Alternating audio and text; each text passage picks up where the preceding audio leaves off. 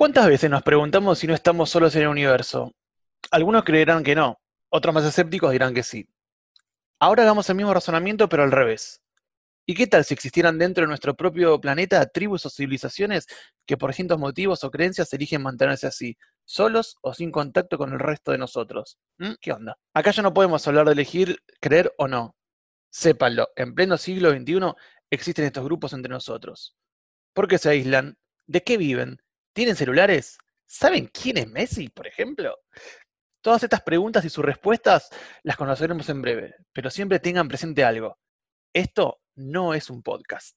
Esto. Esto. Esto. No es un podcast. Esto. No, es, es, un un podcast. ¿Cómo va, chicos? Buenas. Muy buenos días. Buenos días, buenas tardes, buenas noches. Buenas noches, todos. Depende cómo nos, cómo, cuándo nos escuchen ¿Y desde dónde nos escuchan? y de, de dónde. Por ahí están gente de otros planetas escuchándonos. ¿No teníamos a alguien escuchando desde Irlanda? ¿O cómo era? Desde... Sí, sí, Sí, sí, había sí. gente, sí, desde Irlanda escuchándonos. Así que, good morning, good afternoon, good evening. Saludos a Irlanda. Saludos para, para allá. Bueno, hoy vamos a hablar de, de- de lo que son las civilizaciones o tribus o pueblos aislados, ¿sí? ¿Qué son Mm. estos pueblos o civilizaciones o tribus aisladas? Bueno, básicamente el tema de las tribus sin contacto creo que es algo muy, muy interesante de analizar.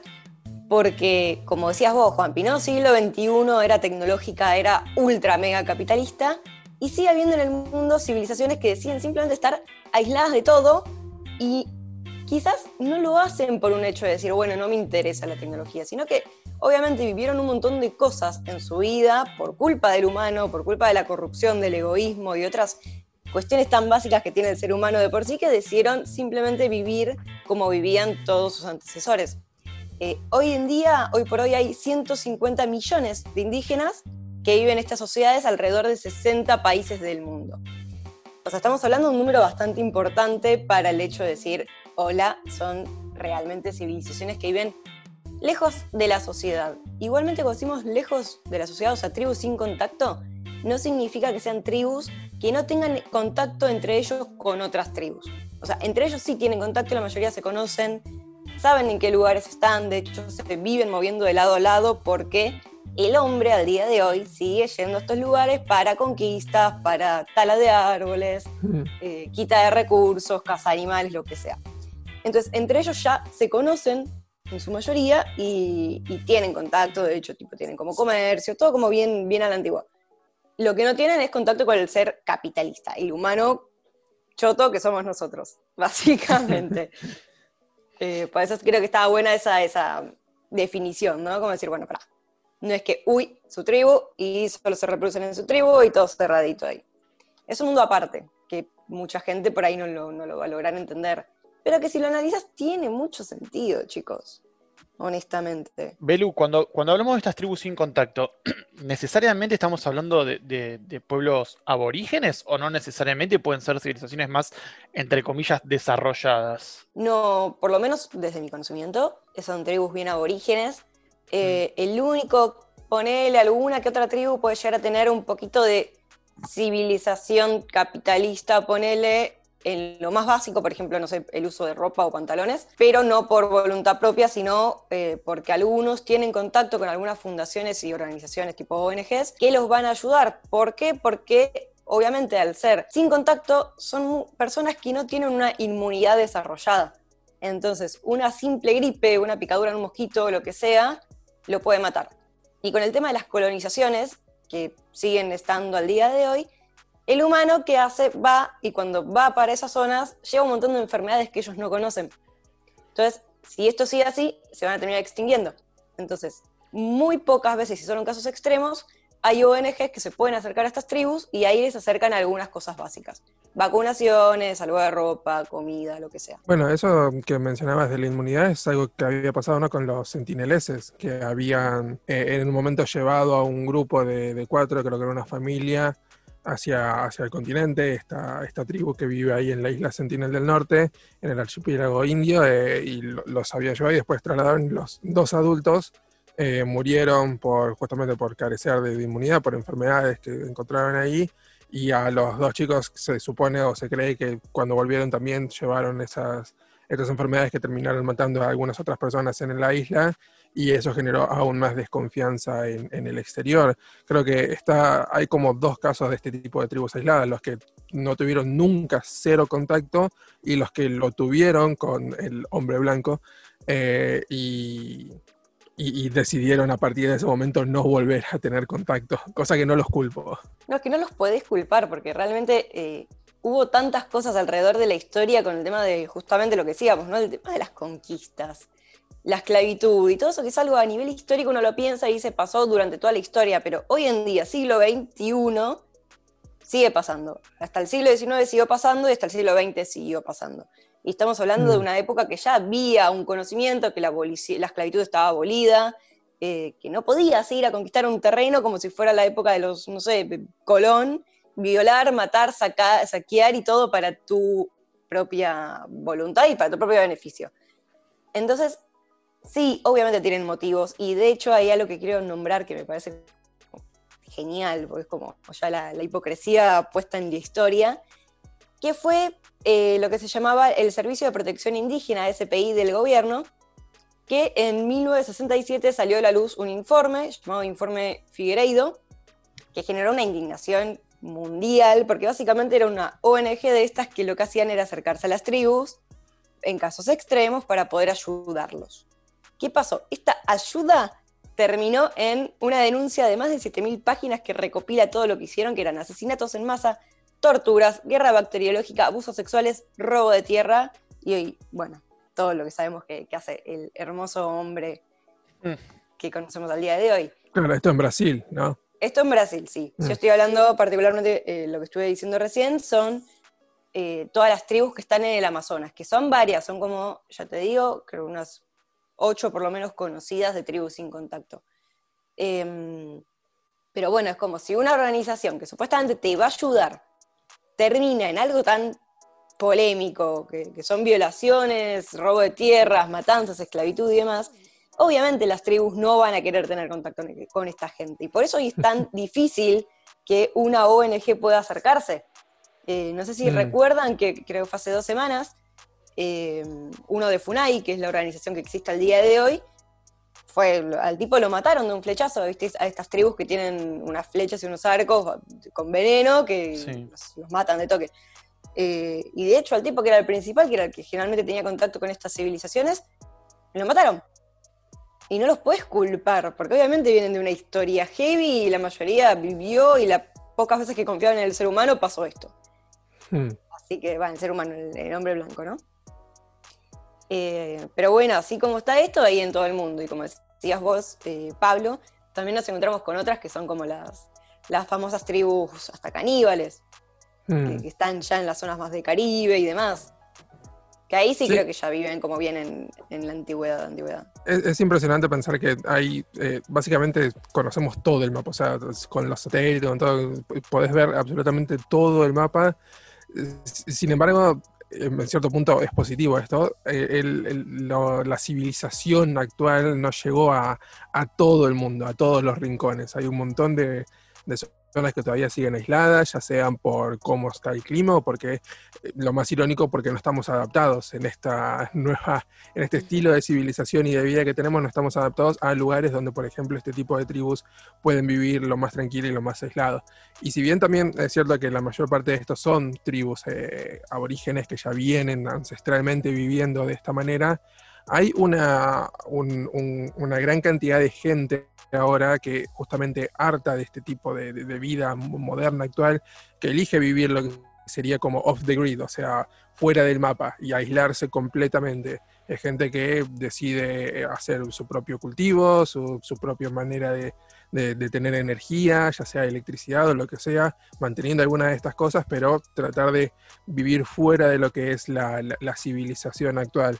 Entonces es interesante ver cómo este tipo de civilización ya venía llevando este tipo de vida y ahora nosotros hay un grupo de gente que elige vivir así, que elige justamente aislarse de todo lo que es el tipo de vida actual y, moderno, justamente para poder alejarnos de alguna de las cosas. Y sin embargo, eh, la mayor parte de la gente quizás no puede ni siquiera contemplar esa idea de, alejarse, pero existe, es, está, es posible incluso. Así que está bueno ver cómo no solamente desde ancestralmente se podía, se puede vivir así, sino que también hay gente que ahora elige hacerlo. Sí, de hecho, eh, un caso, ponele menos extremo, o sea, obviamente sí hay gente que decide realmente hacer, irse a lo que es tribu sin contacto y aislarse totalmente, que me parece algo genial, ¿no? Tipo, pasar de una época como en la que estamos a de golpe decir, ¿sabes qué? Me harté del mundo corrupto, me voy, me alejo, vivo por mi cuenta, porque se puede, se puede y está comprobado. Pero hay gente que, ponele, no decide irse a tal extremo, pero sí decide hacer un mix, ¿no? Que, por ejemplo, es el caso de los chamanes. El chamanismo hoy en día, el chamanismo uno lo relaciona con algo súper antiguo, con ese especie de brujo o mago que había en, las tribus, en las civilizaciones de antes, pero sin embargo el chamanismo desvirtuado hoy en día es un estilo de vida. Y es un estilo de vida ancestral que buscaba justamente estar en tu mundo, aislado de la civilización y haciendo todos los ritos y curas y todo, viviendo bien de la naturaleza. Eh, por eso te digo, ese es como el caso intermedio, porque no están aislados 100%, pero se van a su lugarcito, se alejan de todo, se alejan de internet, se alejan de esto, se alejan de otro. Em, así que sí, no sé, chicos, acá la gran duda es, ¿volveremos en un día, el día de mañana, cuando la sociedad realmente destruya todo el mundo, toda la tierra? ¿Volveremos a vivir así? Cuando colapsemos ya empezamos con los antivacunas, ahí ya tenemos un... a, mí me llama mucha atención el número que tiraste, o sea que son 150 millones de personas en el mundo, o sea, es más de tres mm. veces Argentina, es un montón. Son 150 millones de indígenas conocidos, o sea, de los que se saben al día de hoy, seguramente acá hay un montón más que todavía no se pudieron conocer porque pese que hay muchos que no se pueden ni siquiera acceder a ellos, así como lo que te decía antes, eh, las islas donde están realmente las las tribus que no te puedes acercar porque te tiran a flechazos, te matan, te comen, lo que sea. Es como que, imagínate que no puedes, imposible contar, hacer un censo ahí de, cuánta gente hay o dónde o, cuántos hay en una isla. Sí. Eh, así que sí, es, sorprendente el número. Eh, a, mí tal vez lo que me llama atención es, no, sé si, si, si, si, lo sabrás, Belu, pero, o sea, todo este grupo de gente, o en su gran, hablemos de su gran mayoría, la, tendencia demuestra de que estas tribus se aíslan teniendo conocimiento de que existe otro, otro mundo, entre comillas, otra realidad, o, o simplemente es porque es la realidad que, les tocó, entonces es normal llegar, llegar a tener ese estilo de vida. Eh, hay un 50-50, te diría, por tirar un número sin saber, ¿no? Pero... No, hay de todo, o sea, dentro de las civilizaciones, de las, de las tribus, hay gente, que muchas tribus, ponele, por ejemplo, no sé, el caso de las de Amazonas, que son como las más contactadas, eh, que saben que hay un mundo exterior, que saben que hay una civilización, pero que deciden rechazarla por todo lo que les tocó vivir por culpa de esa misma gente. Claro. Mm. Eh, al mismo tiempo, uno de los trabajos que tratan de hacer las fundaciones, las ONG que se acercan a ellos, más allá del tema de las vacunaciones y casos extremos para que no se extingan, es tratar de darles la posibilidad de elegir si quieren continuar con ese estilo de vida o si alguno se quiere venir para la civilización, digamos, actual, hmm. que puedan hacerlo. De hecho, muchos decidieron irse en embarcaciones, trataron de vivir, digamos, como, en la sociedad de ahora, pero no, no, pudieron. Algunos no pudieron, otros decidieron volver. Es muy complicado. Eh, mismo dentro de, eso que, preguntabas ahí, Juanpi, de, de estas tenés, por ejemplo, a los Korowai que viven ahí en, Papúa, en Indonesia, que habían tenido un contacto eh, más o menos en la década de los 70 con arqueólogos, pero por el tipo de tradición y de mitología que ellos, ellos tienen, eh, ellos creían que el mundo se, se, iba a destruir con un terremoto si salían de su aislamiento. Entonces ahí tenés un caso donde, por ejemplo, conocen o por lo menos tuvieron un acercamiento con el mundo exterior, pero por eh, mitología propia, por creencia, decidieron directamente no, no, tener más contacto de eso. Eh, después tenés otros casos, como por ejemplo, no sé, hay una en Perú que se llama, a ver si te encuentro acá, el Macho, Piro. Exacto. donde empezaron a tener contacto y cada vez más están como deseando o por lo menos encuentran interés en algunas cosas específicas, así que como por ejemplo algunos productos como ollas o cosas así de, cocina, de, machetes, de armas eh, más avanzadas, que bueno, justamente empezaron a tener contacto y quizás empiezan a mostrar más interés en, eso. Es interesante también ver como algunas de las avances en cosas como por ejemplo de un machete que para ellos fue... Una cuestión de supervivencia. Exacto, y aparte es un cambio total y rotundo a lo que podían llegar si tenían otro tipo de herramientas, un machete es como, wow, es el avance para ellos. Eh, y cobra otra relevancia, como vos decís, a nivel supervivencia, que para nosotros no, para nosotros es cortar un par de cosas y ya está. Es, muy loco el, caso particular justo que mencionaste de, Perú, de los macho piro, porque de hecho el gobierno, el gobierno está intentando limitar la exposición de la tribu, o sea, como para que se mantenga dentro de su hábitat, entre comillas, entre comillas, mm. eh, con lo cual trata de, hacer que esta, tribu se mantenga y, perdure. Lamentablemente siempre están, están los, vivos, los, las agencias de turismo que empiezan a, ofrecer paquetes donde se pueden realizar como visitas a este tipo de tribus, no con una, función más humana, como mencionaba Belu, el tema de las ONG, sino más como para verlos como bichos raros. Pero, pero bueno, por lo menos una buena dentro dentro de este lado hacia allá, eh, es el hecho de que el gobierno de Perú trata de limitar un poco la exposición de, esta tribu, en particular justo lo que mencionabas vos. Bueno, otro de los países donde, donde se respeta el tema de las tribus, que creo que fue, no sé si Perú, cuál fue el primero, pero viste, por ejemplo, Bolivia. Hmm. El gobierno de Bolivia con los pueblos originarios tiene una ley justamente que los recontra respeta. Eh, hmm. por todo, justamente por toda la toma de tierras y por todas las cosas que, que le fueron ocurriendo a las tribus en su momento. Eh, pero bueno, así todo, teniendo la conciencia social, ponerle a algunas personas que pueda haber hoy en día, eh, sigue siendo muy complicado y que agencias de turismo utilicen esto como justamente como algo turístico me parece patético. O sea, no solo porque es un riesgo para las sociedades, las tribus que estás yendo a ver por tu morbo, digamos, porque las puedes poner en, peligro por, por, todo lo que decíamos antes, no tienen inmunidad con nada. O sea, estornudaste y lo mataste, ¿entendés? Y mataste a todos. Em, y segundo, que también, o sea, con, toda la vivencia que tuvieron, pueden atacar tranquilamente a la gente. Entonces, como que me parece que. Y creo que no hay mejor contexto que ahora para entender la, importancia también de la inmunidad, del hecho de que no tengan. Mira, nosotros no tenemos inmunidad con una enfermedad relativamente nueva, con un virus nuevo, y mira cómo hace un desastre a escala mundial Imagínense eso replicado en el microuniverso de una tribu pequeña y aislada que no tiene inmunidad con las cosas más comunes. No, no, olvídate, olvídate. Y bueno, al día de hoy podemos, se podría decir que, o por más que el número de, indígenas que, hay viviendo sin contacto puede ser como, wow, son bastantes, eh, piensen que muchos de ellos murieron. O sea, la gran mayoría murió justamente por temas de enfermedades que lleva la gente cada vez que va a las zonas. O sea, mm. tendrían que ser muchísimos más los números. Sí, tal cual. Pero bueno, así todo, dándole un, halo de esperanza, digamos, o sea, así como desde nuestra visión occidental capitalista decimos, wow, en el siglo XXI todavía, todavía existen, también está decir, mirá qué loco como lo, avanzadas de alguna manera que son como para poder estar en el siglo XXI también eh, resistiendo a, justamente a, factores externos que los pueden, que los pueden llegar a, a, perjudicar con respecto a esto del tema de la inmunidad. O sea, en, realidad, en función de su hábitat, ellos están siendo inmunes porque han sobrevivido a, cientos de generaciones, digamos. Con lo cual, mm. la, posibilidad real de vivir de otra manera existe. Sí, obvio. Y aparte, eh, más allá de, las enfermedades y todo lo, lo, que conocemos nosotros, ¿no? Estás en medio de la selva, o sea, fiebre amarilla, mosquitos, dengue, hay un montón de enfermedades también en esas zonas, eh, que son enfermedades del hábitat, ¿no?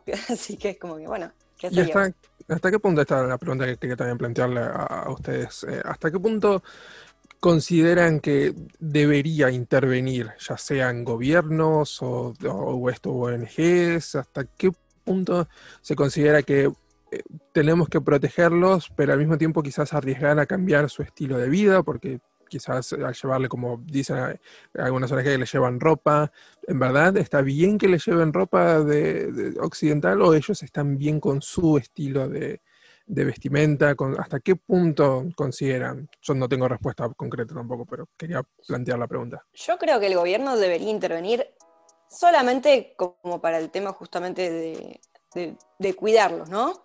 De decir, bueno, está prohibido que la gente acceda a la zona o que la gente quiera ir para sacar recursos o ir a invadir justamente. O sea, déjalos vivir, porque es un estilo de vida que ellos eligieron y que viene desde mucho, mucho antes que nosotros y que nuestra civilización.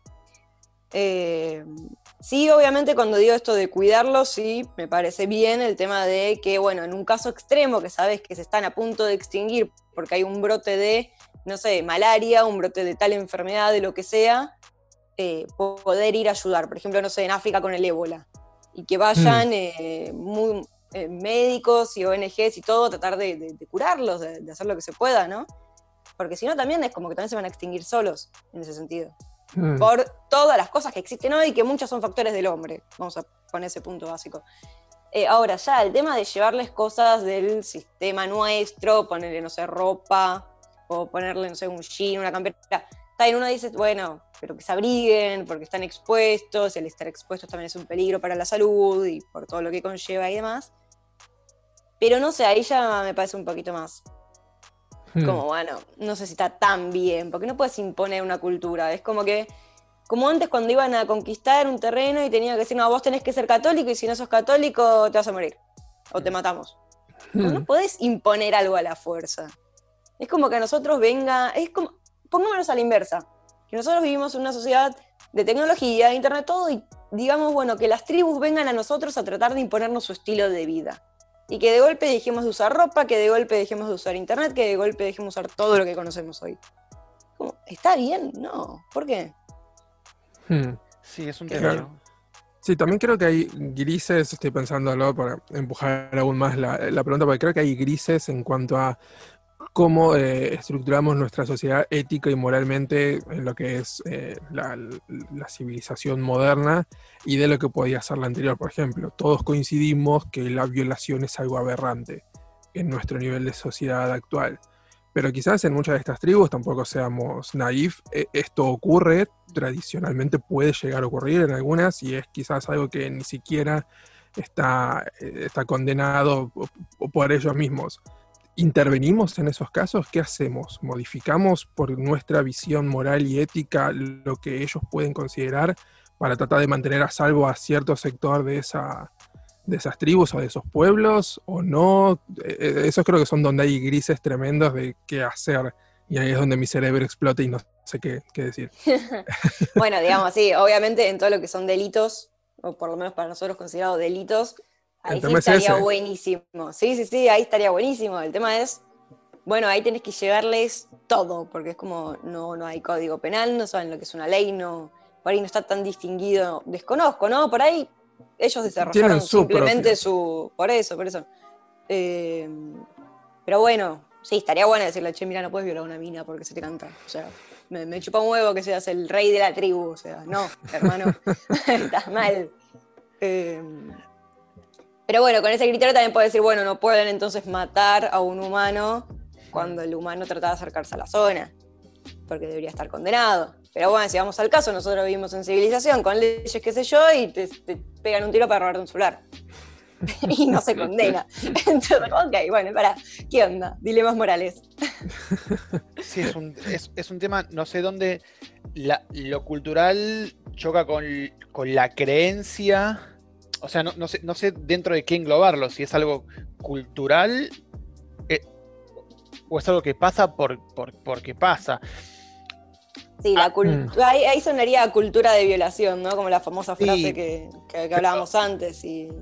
Claro, ese es el tema. No, muy arcaico. No, quiero hacer apología de la violación ni mucho menos, pero, pero digo, no sé, estoy tratando de pensarlo así, al revés. estoy tratando de pensarlo al revés. Digo, viene, no, vayamos a una tribu, vayámonos más al extremo. Viene, vienen extraterrestres y nos dicen que, no sé, que a partir de ahora hay algo que hay que hacer que para nosotros nos parece aberrante. y, y, y, no lo haríamos, porque también tendríamos que romper un poco con, con, con, nuestras creencias y, y tal vez otro te dice, no, pero ¿cómo? No sé, no sé, no, voy a poder terminar de definir nunca lo que quiero decir, pero. No, no, no, yo, igual creo que entiendo, porque eh, lo que pasa es que creo que también es lo que tiene que ver esta pregunta, es quizás más, eh, más a fondo. La pregunta más grande sería: estas cosas a las que llegamos y estas conclusiones que tenemos sobre lo que está bien o mal, ¿son intrínsecamente humanas de toda la humanidad o son eh, solamente abocadas a lo que llegamos por el tipo de vida y de civilización que tenemos? Porque ahí es donde se marca la diferencia, porque si son cuestiones y principios básicos humanos totales tendrían que aplicar incluso para estas tribus, por más que estén aisladas, porque es a la humanidad como un todo. O llegamos a ellas solamente porque son el tipo de vida y civilización que tenemos. Por ejemplo. Llegamos claramente porque somos vivimos en una sociedad civilizada. Si uno se pone a analizar el, el eje natural del ser humano, el ser humano es un asco. Es salva, totalmente salvaje, se basa por instintos, o sea, volvemos a la prehistoria en la prehistoria que hacían, violaban, pegaban, mataban, eran como fuera de joda. Eh, todo lo, que conocemos hoy en día de nuestra forma de vida, lo que lo moralmente o éticamente bien o mal, lo desarrollamos por una civilización que fue diciendo, che, no, pará, eh, eh, baja un cambio, analicemos esto. Eh, guarda, por ahí al día de hoy quizás haya tribus que tengan esta diferenciación entre una cosa y la otra y hayan cambiado también su estilo de vida, así como nosotros fuimos desarrollándonos también al estar en contacto quizás con algunas ONGs, los que pudieron llegar a estar en contacto con ONGs, quizás ahí también fueron inculcando un poquito de estas cosas. Hmm. Eh, es algo que habría que analizar, sí, desconozco. Sí, supongo igualmente que debe haber un montón de las que no pudieron ser contactadas nunca, que deben vivir bien como, como Dios los trajo al mundo. Sí. O sea que sí, es como, es encontrar también ese, ese mix, está, está buenísimo y se debe mantener y proteger la cultura de estas, de estas tribus, pero también se les, creo yo, por lo menos se les debe acercar algunas cosas como principios básicos o, o elementos para mejorar incluso su estilo de vida, porque está bueno que tengan la cultura, pero puede ser incluso mejor y que no se pierda eso. Por ejemplo, yo no les llevaría programas de alfabetización, no, que mantengan su idioma, que mantengan su, programa, o sea, a las tribus aisladas me refiero, no a tribus aborígenes que ya están mm. insertadas en la sociedad. Eso sí, obviamente hay que llevarles programas de alfabetización porque lamentablemente no les queda otra opción que insertarse socialmente en la actualidad. Estas aisladas eh, que mantengan su idioma, que no se pierda justamente una de esas cosas, esos elementos, no le llevaría otro sistema de creencias, porque que se mantenga su, su estilo de, de, creencias y lo que tienen. Pero principios básicos de humanidad, sí, por ejemplo, o sea, si son tribus completamente patriarcales, no sé si me parece que está bueno que se tenga que subyugar de esa manera al, otro sexo, de esa manera. Eh, quizás esas cuestiones, pero de nuevo, ¿qué tanto vamos a interferir en su estilo de vida en ese caso? ¿Qué tanto vamos a, contaminar lo que es... Eh, lo que ellos proponen y lo que ellos quieren y la existencia que ellos vienen manteniendo hace miles de años. Y ahí es donde nuevamente entramos al, mismo círculo, que tanto interferimos. y no abrimos debate de nuevo porque no terminamos más. Exacto. No, no la, idea es que cada uno, después de escuchar este podcast, se, también se pueda replantear y, pensar también uno, uno desde un lado mm, fuera de una ONG. ¿Qué, puedo hacer? ¿No puedo hacer nada?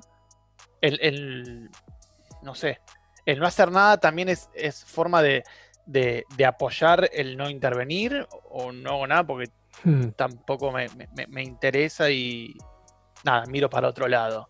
O sea, que si no hmm. sos si no sos voluntario en una ONG, que son las pocas que logran tener acceso, porque no toda ONG también logra llegar. Entonces vos como persona, como ser independiente y solo, digamos, no podés mandarte, porque lo más probable es que si te mandaste te, te maten mm. antes de llegar. o sea, tampoco se decir, ay, bueno, no sé, eh, no es como decir, no, bueno, combatimos el cambio climático y que uno desde su persona puede lograr un cambio minúsculo, ponele. Acá es como, no es que se ah, bueno, si no hago nada, no estoy haciendo nada, entonces estoy dejando nada. Casi, mirá, hermano, o sea, o te metes en algún lado que puedas ayudar o listo. Pero ponele. O, exi- o exigís cambios en políticas. Claro, bueno, de última. bueno, a eso iba lo que decía un poco Pablo, el tema de cambios en políticas, porque digamos, al, al mencionar ONG, estamos hablando de organizaciones no gubernamentales, pero a su vez estamos hablando que en Perú, por ejemplo, el gobierno se está metiendo de una u otra manera con mayor o menor fuerza. Entonces, hasta donde también ahí sí es responsabilidad de, de todos los ciudadanos exigir al gobierno que también haya herramientas eh, y plataformas o, u organismos que dentro del, del propio gobierno eh, se, se puedan cuidar, se puedan preservar estas civilizaciones. ¿no? Creo que sí, es, la- es lo esencial. Debería proteger a todas las civilizaciones aborígenes, a las que están aisladas y a las que no, a las que se les quitan las tierras y después van a tomar y quieren expulsarlos también hay que proteger. Exacto. Eh, por- más de, de progresista que se diga el gobierno de turno, hay- que hacer esas cosas, hay que proteger a todo eso y es una deuda pendiente que tenemos hace cientos de años con todos estos, estos pueblos ab- aborígenes desde nuestro país y desde todos los países, creo yo. Creo que no hay ninguno que haya tratado bien a sus pueblos eh, originarios, así que creo que esa es la, una búsqueda que se debe dar constantemente y que tengan una participación eh, activa, incluso representantes de esos pueblos dentro del gobierno. Así que creo que eso es una, una base fundamental para lograr un poco más de paridad, porque como decía Belén, son como en total, hablando no obviamente a nivel mundial, más de 150 millones de personas. O sea, pueden formar tranquilamente un país. Así que creo que deberían tener un grado de representación lógico en cada uno de esos territorios. Sobre todo hablando de que somos un continente que está conformado de inmigrantes, ¿no? O sea, ge- gente que vino de otro lado a, colonizarnos, a ocupar tierras que no eran, que no eran, no eran nuestras, de nuestros antepasados. Recuerden que esto no es un podcast. Belén Satulowski, Milagros Hermida, Pablo Reo, Juan Pablo Tardioli.